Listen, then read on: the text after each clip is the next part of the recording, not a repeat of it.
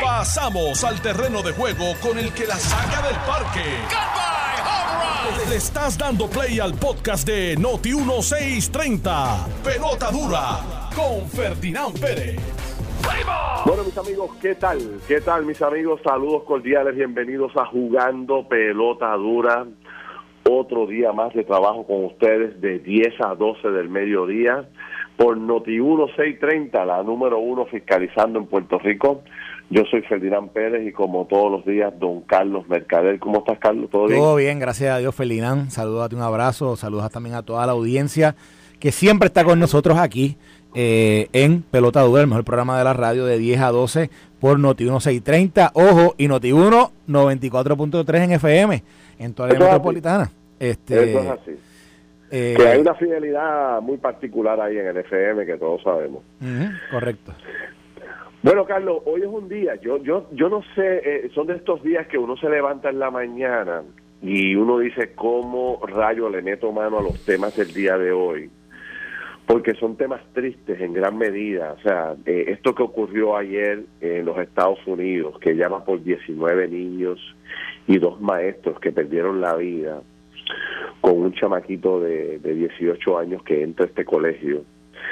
Y por otro lado, este, esta tercera matanza que ha ocurrido en Puerto Rico en, el día de ayer, ya van 20 asesinatos del domingo al día de hoy, Carlos. O sea, lo que se ve en Estados Unidos, lo que se vive aquí, sin duda alguna, pues eh, nos tiene que llenar de preocupación. Lo tengo como primer tema para, para discutir. Tengo otros temas, Carlos, que me gustaría ponerlos al día a la gente, lo que vamos a estar trabajando tú y yo porque también hay otro tema que, que está muy interesante, lleno la política full ahí metida en, eh, completa, que es el, este eh, famoso proyecto de ley que obliga a múltiples funcionarios, obligaba a un solo funcionario a llenar el informe de ética que iba dirigido a la hermana del gobernador, pero ahora el gobernador ha pedido, ha hecho reclamos de que se incorpore a otras personas y ahora medio mundo que no estaba entregando informe de ética va a tener que erradicarlo. Por otro lado, Carlos, oye, eh, buena noticia, esta es buena. Eh, ¿Tú te acuerdas de esta conversación que tuvimos con Ángel Pérez eh, dos o tres días después del arresto del Cano? planteaba públicamente aquel día. Sí planteaba públicamente aquel día la necesidad de convertir un, eh, un proyecto de ley, eh, de erradicar un proyecto de ley, que, que obligara a los municipios de Puerto Rico a tener que hacer subasta para contratar los servicios de basura en Puerto Rico. Y porque eso no existía, pues ya finalmente se radicó el proyecto. Vamos a hablar un poco de eso, que me parece que, que es importante. Vamos a hablar, oye, sorpresivamente han votado el presidente de la Universidad Interamericana después de 23 años al frente de esta institución. ¿Tendrá que ver esto con Wanda Vázquez? Bueno, eso es lo, eso es lo que dice eso es lo que dice el run run de... Está corriendo fuertemente. Mira, entonces dijo Dalmau anoche en el programa de Jugando Pelotadura de que eh, o mañana, más tardar el martes que viene, se toma una decisión final sobre el esposo de la gobernadora el juez de Verón, que fuera, sigue, sigue sonando fuerte el que no tiene los votos al día de hoy para poder ser confirmado y como si esto fuera poco, mi querido amigo, y pues lo que nos escucha, eh, se hace un pronóstico para la temporada de huracanes de que de, de una muy activa entre 14 a 21 tormentas podría estar desarrollándose durante la temporada de huracanes aquí en Puerto Rico, así que hay que prepararse. Y bueno, no podemos dejar fuera el aumento de los 11 chavos a la leche, que se une a todos los demás aumentos producto de la inflación, que sé yo, gasolina, alimentos, luz, agua y por ahí tú sigues, y el bolsillo se le va a romper a medio mundo. ¿Por cuál quieres arrancar, mi querido hermano? Bueno, mira, vamos, yo creo que es importante, Ferdinand, eh, esto que sucedió en Texas ayer, yo creo que, es, bueno, todavía estremece eh, a, toda la ciudadanía, no importa si vives en Texas, no importa si vives en cualquier otro estado, no importa si vives en Puerto Rico. O sea, esto es una noticia que, que yo creo que, que uno comienza a leer eh, lo que ha sucedido allí y a cualquiera se, aparte que se le, es que son tantas emociones a la vez porque uno nada más pensarle de que hasta el momento han fallecido 18 niños que menores de edad, de, entre las edades de, creo que son de 4 a, a 7 años, algo así, 4 a 10 años. Eh, y, y, ¿verdad? y que han muerto, han muerto maestros, eh, incluso hasta, un, hasta la abuela, no ha muerto, pero eh, hasta, la abuela del, del que perpetró este, este atroz crimen también fue, fue víctima de, de esta persona. Y uno ve, uno lee esto y uno dice, Dios mío, o sea, tiene que estremecer a cualquiera, pero también llena uno de coraje, ¿verdad? Porque ¿qué, ¿quién, qué mente se le ocurre un día sentarse a planificar el asesinato de niños? O sea, ¿qué mente, O sea, ¿qué mente eh, comienza un día, se sienta en una mesa y dice, bueno, yo, yo cuando cumpla el día de mi cumpleaños voy a comprar estas armas, voy a comprar un chaleco antibalas, yo voy a, a ese día le voy a robar el carro a, mi abuela, eh, voy a ir eh, con estas armas y voy a llegar allí, voy a voy a llegar, ¿verdad? Como como un como como un sicario y voy a comenzar a dispararle a niños inocentes, niños que, que, pues, él ni sabe quiénes son y voy a dañarle la vida, no una no tan solo, ¿verdad? matar, quitarle la vida a niños, pero pero dañarle la vida a sus familiares a sus colegas, a sus eh, vecinos, a toda una comunidad que, que no va a ser la misma después de esto que sucedió ayer. Yo sé qué mente, qué mente, ¿verdad? ¿Qué hay en esa mente?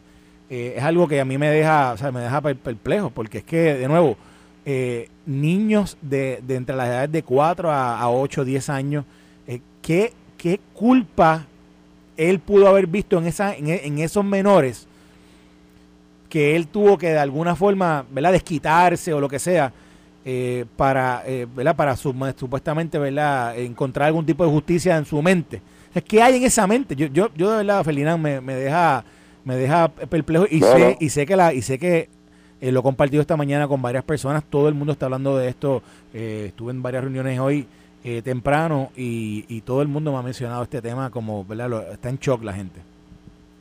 Mira, eh, se llama Salvador Ramos, un joven de 18 años que entró a este colegio, se personó a esta escuela y abrió fuego eh, a diestra y siniestra, se llevó 18, ya va por 19 niños, dos maestros. Yo estoy, o sea, estaba viendo ayer, Carlos, el rostro de los padres de estos niños, de los familiares de estos niños.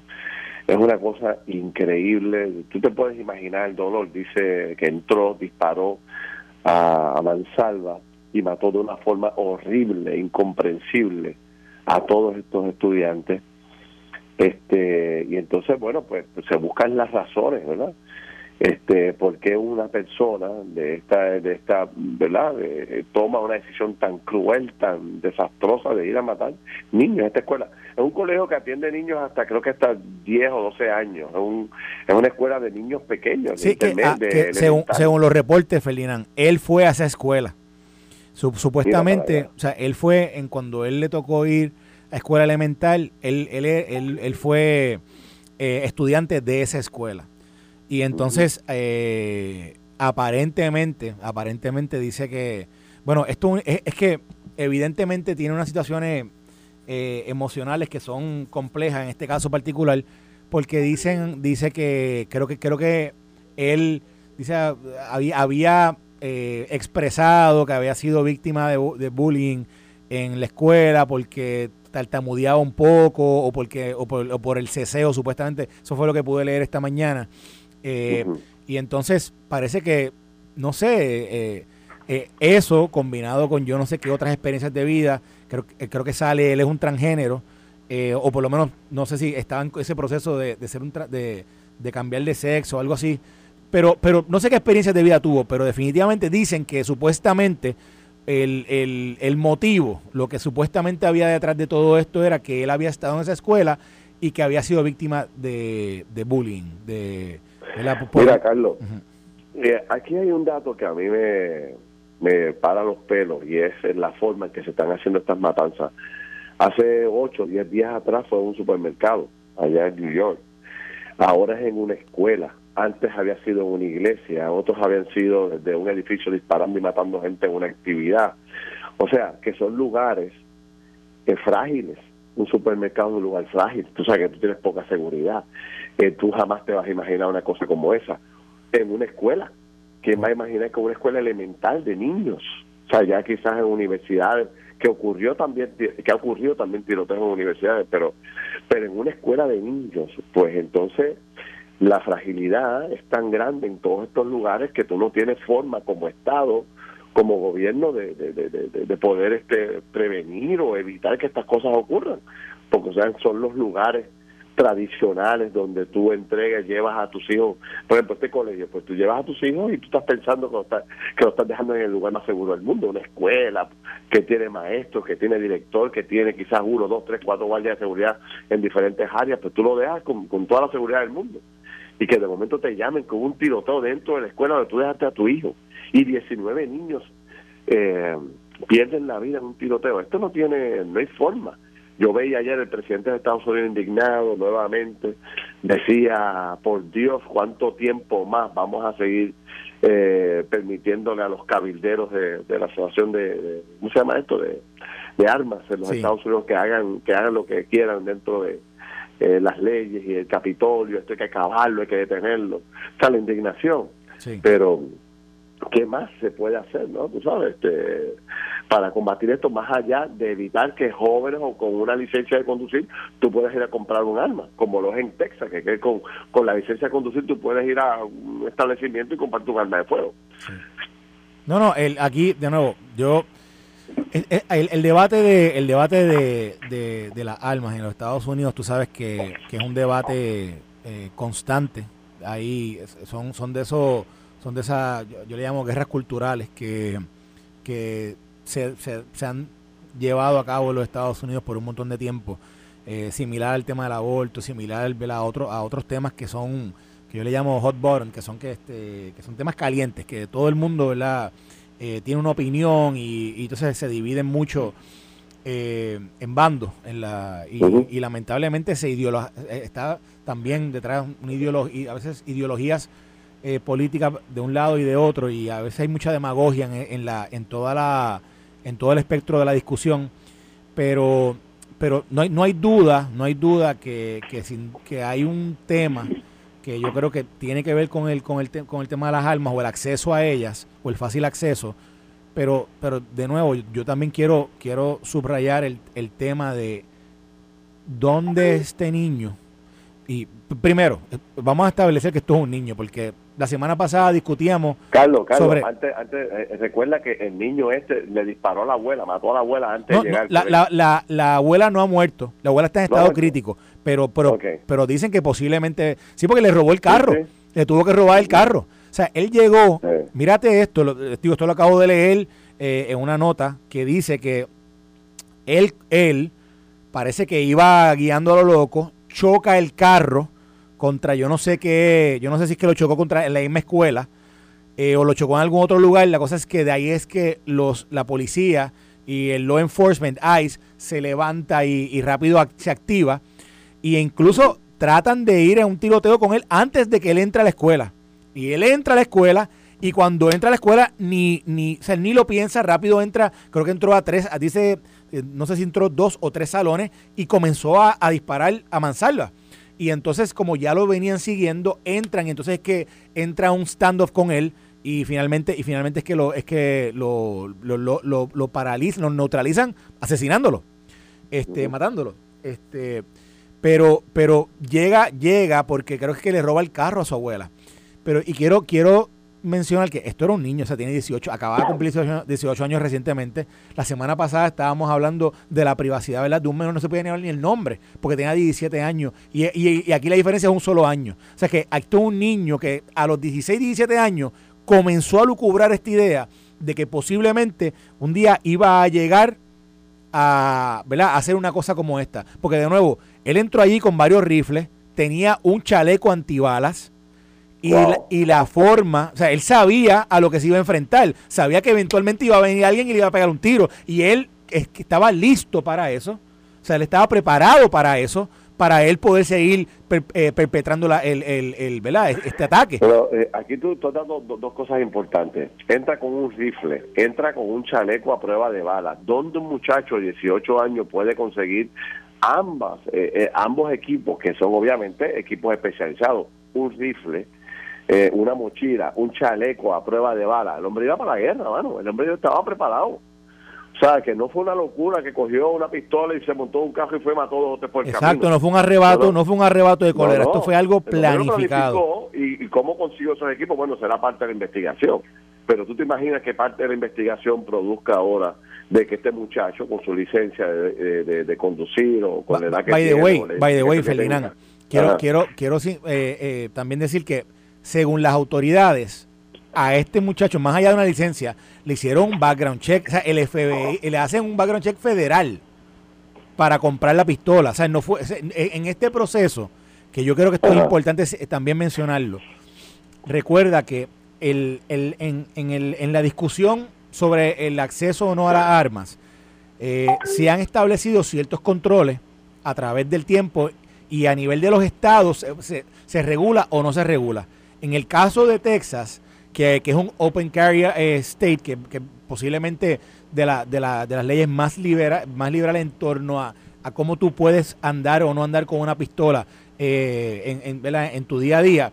Pero para poder comprarla, tú pasas por un background check que te hacen y pasa y, y es un background check vamos, nacional. Eh. ¿Quién lo hace? ¿Quién lo hace? ¿Que te va a vender la, el alma? Yo no, yo, te lo, lo hace quien lo somete. Es la persona que te vende el alma, una almería registrada y entonces ellos ¿verdad? Lo, someten a las autoridades y le llega el permiso y plap, y viene y, y, hacen la transacción. Y eso pasó en este caso. De nuevo, y por eso es que yo... Hay, hay, un tema de acceso. A lo que voy, es el, ¿sabe? el detalle de que tú puedas, o sea, supongamos que en Puerto Rico le permitamos ahora a todo el mundo que tenga una licencia de conducir que pueda ir a una almería y comprarse un chaleco a prueba de bala, un rifle, una pistola, todo lo que, lo que se plantea. O sea, eh, realmente es una locura permitir eso, ¿no? Este, aunque otros plantean que a los 18 años ya están reclutándose para ir para el ejército y matar gente, pero y defender una nación, pero o sea, el punto es que, que es increíble que un joven de 18 años ya se haya preparado para hacer lo que hizo y comprar todos estos equipos y llegar allí. Te estaba leyendo una nota, este Carlos, que dice que eh, 13, 13 de los niños muertos llegaron a una funeraria que se llama, eh, bueno, que llegaron a un hospital, el Memorial Hospital. Este, y entonces estaba abriendo el, el, la reacción de los empleados del hospital al recibir 13 niños gravemente heridos o muertos. 13 de cantazo sabes, el shock para todos esos empleados, para todo ese personal, es increíble, sabes. Este... No, no, no, no. Oye, el, el, el, el, el tax, el, la, y digo, digo el tax por decirle, el, el efecto humano, social, que el impacto, el impacto, el impacto eh, social humano que deja esto en esa comunidad es algo, o sea, es algo que bueno, es irreparable. O sea, dime, piensa, piensa un momento, Ferdinand.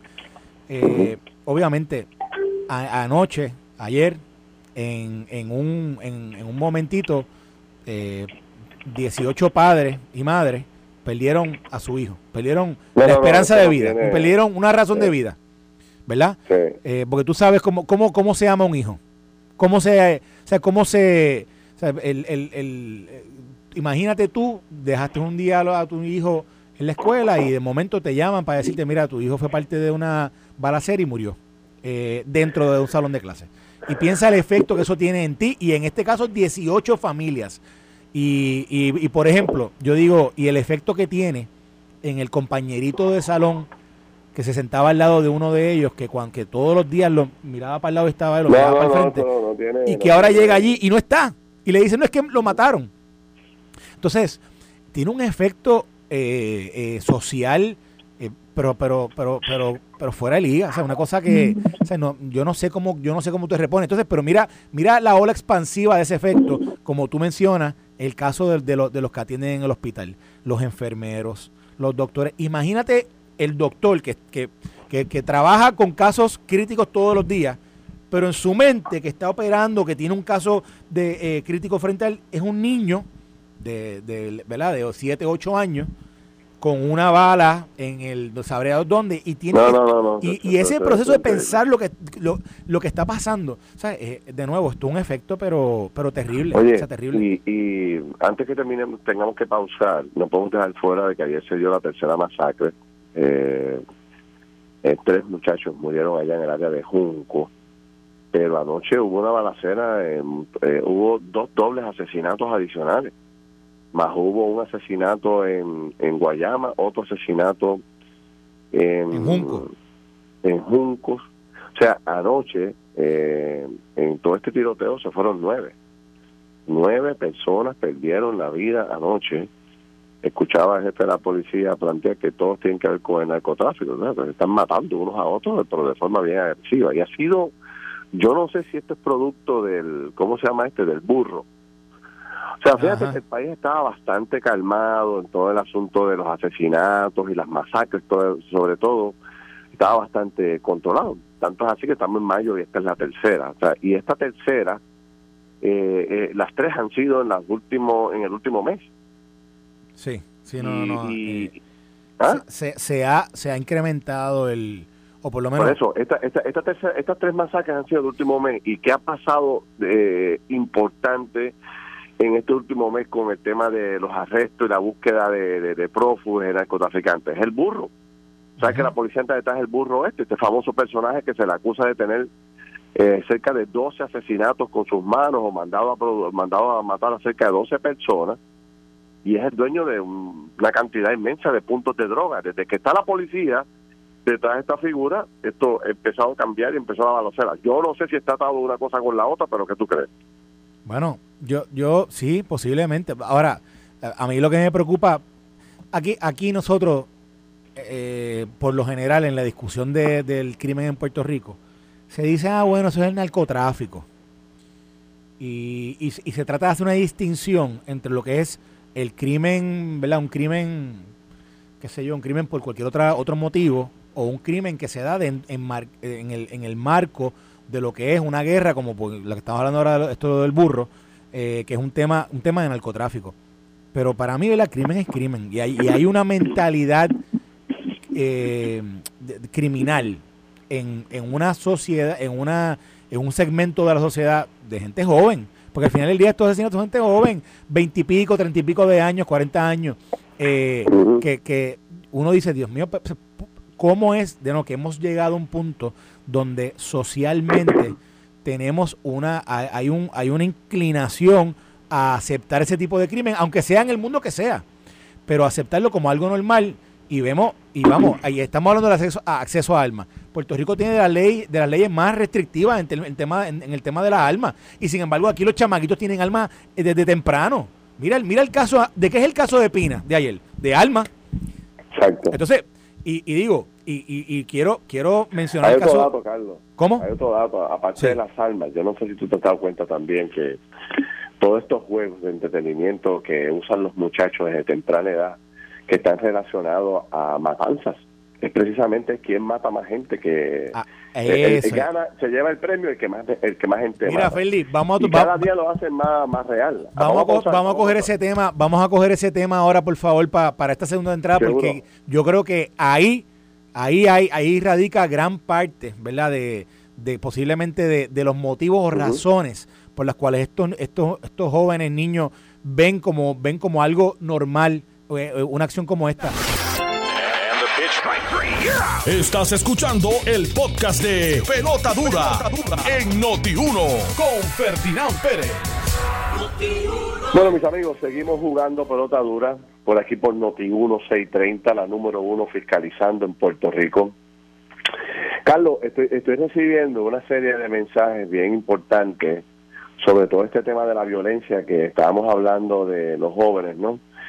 Y obviamente, aparte de lo que tú y yo mencionábamos de, pues de la violencia que, que, se engendra desde, desde los mismos videojuegos que le entregamos a los niños desde tempranas edades, porque eh, en gran medida lo que en muchas familias en Puerto Rico y en el mundo entero han utilizado para calmar o para entretener o para eh, buscar que sus hijos se pasen el tiempo y hasta que los cuiden. Son los famosos, es, el celular, es una computadora, es una tablet eh, abierta, ¿verdad? Para que por ahí empiecen a navegar y a buscar eh, muchísima información, inclusive, inclusive lo que hablábamos hace unos días atrás, el problema de la de, de de todo lo que hay en las redes sociales que tiene que ver con el abuso sexual, con la, pornografía infantil y tantas otras cosas que están a través de todo esto. Más los videojuegos, que tú sabes que la competencia de los videojuegos, como te decía, es quién mata a más gente, ¿no? Eh, ese es el que se lleva la corona, el que se lleva el premio. Ya tú no ves juegos de carro, ya tú no ves juegos de, otro tipo de cosas, que era lo que nosotros usábamos antes. Es lo que es juegos de matanzas y entonces son tan realistas estos juegos que parece que tú estás metido dentro del asunto con una con un rifle en la mano matando gente a mansalva. Y estos muchachos se entrenan y se convierten en expertos.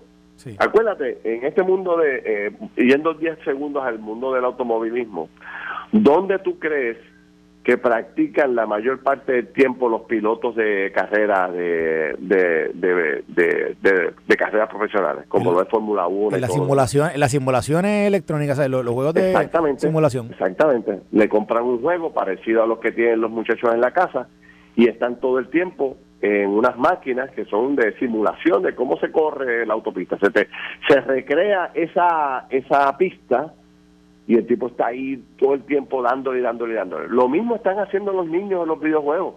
Eso se recrea un ambiente, ya sea dentro de una escuela, en una casa, en una iglesia. Lo que en los videojuegos aparece de todo, Carlos. Todo lo que está ocurriendo aparece en los videojuegos. Y se recrea ese momento y los muchachos se hacen expertos. Se hacen expertos en cómo matar gente en una escuela, cómo matar gente en una escuela, en una universidad, en una iglesia. Es increíble lo que está ocurriendo con el tema de los videojuegos y eso parece ser que que es intocable, que nadie lo puede detener y seguimos comprándole más y más y más y más juegos a los niños para entretenerlos, para que no llore, para que no se canse, para que no se aburra, porque para todas esas cosas le damos un celular, un juego, eh, una tablet, una computadora para que se entretenga y pasan horas y horas y horas ahí. Eh, en esta en estos equipos y vamos aprendiendo cosas que antes no se aprendían y por eso yo en gran medida toda esta violencia. También, Carlos, eh, la desintegración de la familia. Sí. O sea, ya, ya eh, esta desintegración que hay en las familias donde apenas en la mayoría de los hogares hay un solo un solo responsable, ya sea la madre que es jefa del hogar o un padre cuidando a sus hijos solo. O hay dos padres y no hay supervisión.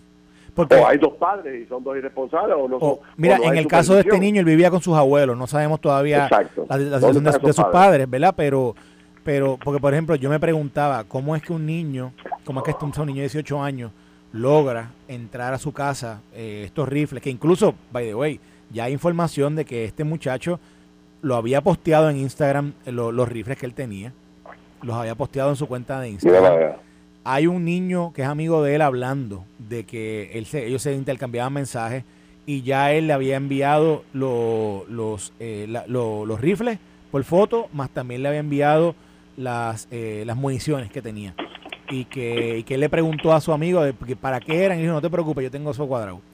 Y entonces eh, hay, hay, hay, una, hay, hay, una pregunta que uno hace, ¿cómo es que esta cómo es que qué supervisión existía o existe sobre un niño o un joven, ¿verdad? Un joven adulto que, que tiene, eh, ¿verdad? Que, que tiene la facilidad de tener dentro de, de una casa que no es de él, porque vamos, él vive ahí, pero, pero vive otra gente con él, y esconder esos rifles y esconder estas cosas, ¿verdad? Es algo, algo raro, ¿verdad? Que, que no, esa supervisión esté ausente, pero yo quiero hablar un poquito de lo que tú mencionaste con el tema de los juegos, porque hay algo que se llama desensibilización, que básicamente eh, no es otra cosa que, que tú vas, o sea, uno se modifica la conducta de un ser humano, a través de la exposición a una situación en la cual por estar ya acostumbrado a ella, haberla vivido ya en otras, en otras instancias, ya mm, el ser humano se desensibiliza, baja la, baja, eh, sus estándares cambian, su forma de enfrentar las situaciones cambian. Y en el caso particular aquí, de que estamos hablando del asesinato de personas, como tú dices, eh, los, que, los niños que van jugando estos juegos y que están acostumbrados todos los días a, conectarse online, a jugar Fortnite, por dar un ejemplo. Eh, pues, eh, ¿qué, es lo que, ¿Qué es lo que están haciendo los niños hablando con otra gente en las redes eh, mientras van jugando? ¿Están planificando la muerte, el asesinato? ¿Cómo recargan una pistola? ¿Cómo, cómo recargan un, rifle? ¿Cómo siguen matando? Entonces, hay una desensibilización emocional que uno piensa que está entretenido y está haciendo un juego, pero está aprendiendo y está viendo cómo una persona se desangra allí y, y, y, ya no te duele, o ya, ya no lo sientes como, como lo sentiría, ¿verdad? Eh, normalmente si, si, no estuvieras expuesto o sobreexpuesto a eso. Y, obviamente... Pregúntale, Carlos, perdóname, pregúntale a estos nenes que juegan, estos chicos que juegan estos videojuegos pregúntale por armas de fuego. Ellos te saben las marcas de las armas, cuántas balas este eh, pueden tener cada una, cuánto le caben en los peines, cuáles son los rifles más famosos, cuáles son los rifles de larga distancia, de corta distancia, que si las metralletas, las R-15. O sea, eso era un tema que yo no, en la edad nuestra, ¿verdad? Cuando jóvenes, nosotros no dominábamos. ¿Qué caramba sabíamos nosotros de marcas de armas de fuego, todo ese tipo de cosas? Habla con los chicos de hoy, ustedes saben todo lo relacionado a eso. Ah, esa arma es de una tal, se monta así, se desarma así. O sea, todo esto es el debate diario al que exponemos nosotros a nuestros niños, a nuestros chicos, cada día que le entregamos un, un videojuego de esto con una computadora, ya no es una computadora, es el televisor de tu cuarto conectado con un gran, una gran máquina de juego y ahí están hasta las tantas de la noche. Eh, muchos padres no tienen tiempo para supervisarlos, no le dan el cariño necesario, no saben lo que están jugando, entran y lo ven disparando y ya, otro juego más. Y no saben cuán dañino puede ser el mismo. O sea, hay que, hay que hablar esto. Eh, yo no sé quién es responsable de este tema, ¿verdad? A nivel local. Y, otra, otra cosa, Ferdinand, otra cosa que también yo creo que aquí hay, esto yo creo que hay que discutirlo también abiertamente. Hoy en día, nuestro, los maestros, los directores de escuela, el que sea, ve actitudes que pueden ser demostrativas de que hay alguna situación ocurriendo en, el, en, en la interioridad de un niño y, hoy en día han convertido casi un tabú cuestionar o poner en duda o, o, hacerle un acercamiento para ver cómo uno puede ayudar. Y a, y a veces en los Estados Unidos, que yo creo que yo creo que es una cultura eh, mucho más eh, individual, eh, vamos a decirlo, introvertida. Que, entonces aquí somos, aquí la somos, mucho más sociables sociable, que, en muchos lugares de los Estados Unidos, pues a veces estos niños que tienen estas situaciones emocionales que van, que van viviendo, que posiblemente van demostrando en acciones, pero ¿quién le mete mano? Porque el que va ir lo cuestiona y dice, mira, está haciendo yo no sé qué, está, lo está señalando por esto, por lo otro. Y hay una sociedad que también, que posiblemente tiene la capacidad de identificar eh, manifestaciones eh, digamos, de, de, alguna conducta eh, que, se pudiera, que se pudiera trabajar, controlar, pero, pero también a veces el mismo sistema hasta regaña eso, hasta, hasta penaliza eso. Entonces, ¿cómo, ¿cómo se puede dar una supervisión adecuada o una identificación de problemas emocionales que posiblemente, que de seguro este niño tenía, de seguro este niño lo tenía, y cómo, y cómo tú los puedes trabajar sin que, sin que el niño no se ofenda, la familia no se ofenda, no se ofenda una sociedad que dice, no, no, que cada cual haga lo que le dé la gana. Pues mira, está haciendo lo que le dé la gana, ese niño tiene unos... Y by the way, by the way, estaba leyendo aquí las, las leyes de Texas y los rifles que él tenía a los 18 años, no se supone que, un, una persona a los 18 años en Texas pudiera comprarlo. Así que supuestamente la persona que le, yo me imagino que aquí la persona que le vendió estos rifles a, a este niño va a tener problemas con la ley. Porque por lo que estoy leyendo, eh, y yo no soy un experto en temas de en el temas de, de armas, pero por lo que estoy leyendo, estoy leyendo aquí la ley de Texas y, estoy, haciendo referencia principalmente a, a, un, a un, compendio de, de, preguntas y respuestas sobre cómo es el proceso para poder comprar armas en Texas. Se dice que cuando tú tienes 18 años, dice, eh, tú, tú cuando tú tienes 18 años, Dice, however, you must be at least 18 years to purchase a long Tú puedes comprar lo que le llaman una escopeta. Pues esto, es, pero a los 18 años tú puedes comprar una escopeta. Eh, y, a los 21 puedes comprar un handgun. Eso jamás así es en Puerto Rico. En Puerto Rico pero, así, es allá. Es un procedimiento serio. Pero mira, Carlos, eh, eh, es que, y tú y yo lo hablábamos hace unos días atrás, y quizás la gente se pueda identificar con nosotros. Me, me remonto a aquellos tiempos de Berla González, la ex senadora, que planteaba eh, y traía la preocupación de las letras eh, en la música de, de, la música urbana. Y entonces, en aquel momento, pues, eh, tú sabes, este, quizás no se le dio el apoyo que se le tenía que dar a Verla González en aquel momento y se formó y se quedó en una discusión quizás a un nivel que, que jamás pensamos que estuviéramos hoy, 20 años después, hablando del mismo tema. Pero cuando tú sumas la, las letras de las canciones. Cuando tú sumas los videos de estas canciones, que están llenas de armas de fuego, de mucho dinero, de mujeres casi desnudas. Cuando sumas a esto, lo, bueno, el mismo caso de Rafi Pina, como me dice nuestro buen amigo el pastor eh, Font, que me dice eh, otro ejemplo, la admiración que se ha generado por una persona que está siendo acusada un, convicto que está siendo acusado nuevamente ahora por armas mutiladas, etcétera, etcétera. Eh, cuando sumas a eso lo que hablamos, los videojuegos, que se han convertido en la herramienta eh, primaria de los padres para cuidar a los hijos. Toma, toma un celular, toma la computadora, toma el videojuego este y déjame tranquila, o déjame tranquilo, ¿no? Que tengo que trabajar, que tengo que estudiar, que tengo que ir a la oficina. Acuérdate que nosotros andamos a 100 millas por hora, todo el que trabaja tiene mil compromisos mis responsabilidades. Apenas hay lugar donde dejar los niños cuidándose. Con el tema de la pandemia no hay dónde dejar los nenes básicamente cuidándose adecuadamente. Entonces los, papás los papás tienen que llevarse a los nenes para donde, para el trabajo. yo, yo, creo, ¿Ah? que, que sí. Que y hay... el trabajo que hacen para, porque los nenes se aburren, pues toma el celular, toma el videojuego. En la mayoría de las oficinas, tú sabes lo que hacen los papás se llevan, le ponen una computadora al lado, se llevan el PlayStation y los nenes juegan en la alfombra, en el piso, juegan con videojuegos mientras ellos trabajan porque no hay escuela. Las, hay hay 250 brotes, las escuelas están cerradas, el COVID, aquello, lo otro, los divorcios. O sea, padres padres eh, solos dirigiendo los hogares, los niños con, con, o sea, no pueden, no tienen abuelos, no tienen papás. O sea, es una cosa bien terrible lo que está viviendo. Sin duda alguna, este hay, es un tema de supervisión que yo creo que, de nuevo, que aquí hay que, que, hay que tocarlo. Porque, de nuevo, Oye, lo hemos hablado en otras instancias. Lo estuvimos hablando la semana pasada con el tema de los hijos del Molusco, con el tema del acceso a las redes. Exacto. Y, ahora, ahora en, otra, en esta otra instancia hay, un tema de supervisión que porque tú le das a tu hijo un acceso a, a, la tecnología, lo abres al mundo y a un mundo que aunque ellos se crean que lo conocen, realmente ni uno lo conoce, ¿verdad? Porque ese es un mundo, ese es el mundo, el mundo completo está ahí.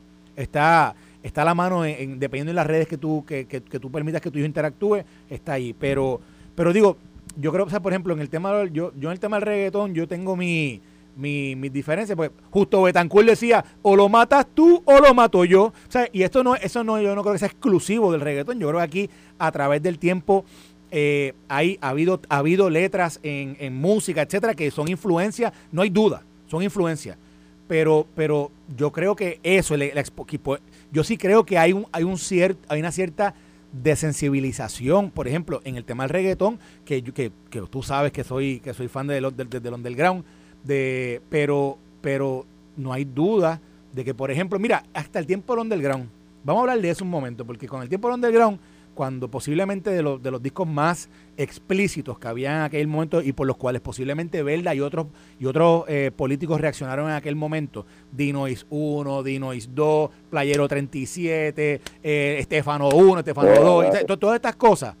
No me acuerdo Oye, oye, no, pero quiero traerlo porque eso fue lo que en un momento, y, y la difusión de aquellos discos fue lo que generó en un momento dado una discusión pública grande. Y y yo, y yo me acuerdo que en aquel momento, es más, mira, Ineisha que me está escuchando, te, acordarás que en grado quinto sexto, en Sagrados Corazones nos mandaron a hacer un proyecto y yo tenía un grupo de en mi, en mi, ahí en la escuela que teníamos que hacer un noticiero. Y yo daba la noticia de, de, entretenimiento. Y yo hice una reseña de Dinoy 4.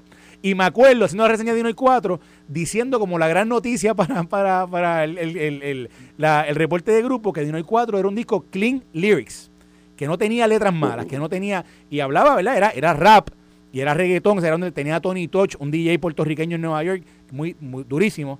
Y, yo digo, hubo un esfuerzo por cambiar aquello. Y yo comparo aquellos tiempos con lo que yo escucho ahora, por ejemplo, de un Bad Bunny que en la radio, unas letras que yo decía, anda para el cigrete, pues si esto está, esto es diez mil veces peor que aquello, pues aquello no sonaba en radio, aquello no estaba generalizado como, como, o sea, ah, perdóname, aquello no estaba permitido, aquello era, de nuevo, se lo escuchaba si te llegaba el cassette, pero aquí, aquí todo el mundo promueve a Bad Bunny, aquí todo el mundo lo promueve y Bad Bunny, y las letras son, yo, yo me atrevería, si, si nos comparamos, lo que se decía en Dinoid 2, que era bien explícito, pero Bad Bunny no está muy distinto. Bad Bunny, aquello, lo que pasa es que ahora todo el mundo lo consume y ahora todo el mundo lo promueve. Y Bad Bunny es el líder aquí social de 20 mil cosas. Entonces, hay una desensibilización y una falta de discernimiento que no se le enseña a nuestros niños a discernir. Mira, ¿sabes lo que decía mi hermana conmigo? Mi hermana mayor, a quien le debo gran, gran, gran montón de cosas en mi vida por, por, el modelo de, de, joven que fue y lo que es hoy día. Pero mi hermana un día me dijo a mí, ella me escuchó, me, escuchando, eh, me, vio un día escuchando un grupo de, de, rock, de punk, que se llamaba Green Day. Y me decía, ¿tú sabes lo que dice esa letra? Y yo le dije, bueno, no, yo estoy tarareando, pero no sé lo que es. Mi hermana me dijo, vente, vamos a hacer un ejercicio. Y me puso una un cassette, en aquel momento cassette que tú le dabas stop y play, stop y play, stop y play.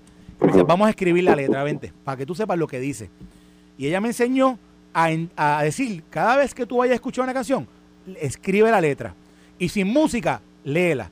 Y piensa a ver si es buena o mala. Date cuenta tú. Y, ella y, es un ejercicio que yo se lo agradezco, lo recuerdo todavía. Sí, quítale la música, escribe la letra y léela. Y léela, y léela. Y mira a ver si la puedes leer eh. con, compañeros, a tus papás. Eh, mira a ver. Y cuando hice ese ejercicio, comenzó un proceso en mí de discernir lo que yo quería escuchar, lo que no. Entonces yo creo que, digo, y no, y no lo digo como que eso es lo que hay que hacer, pero, pero yo creo que hay que fomentar el discernimiento, no, no actuar como masa, no actuar como, ¿verdad? Tener criterio propio y, sensibilizar más a, nuestra, a nuestros niños. Y obviamente, ¿verdad? El, el, la supervisión que para mí es súper importante. Esto fue el podcast de Noti1630. Pelota dura con Ferdinand Pérez. Dale play a tu podcast favorito a través de Apple Podcasts, Spotify, Google Podcasts, Stitcher y notiuno.com.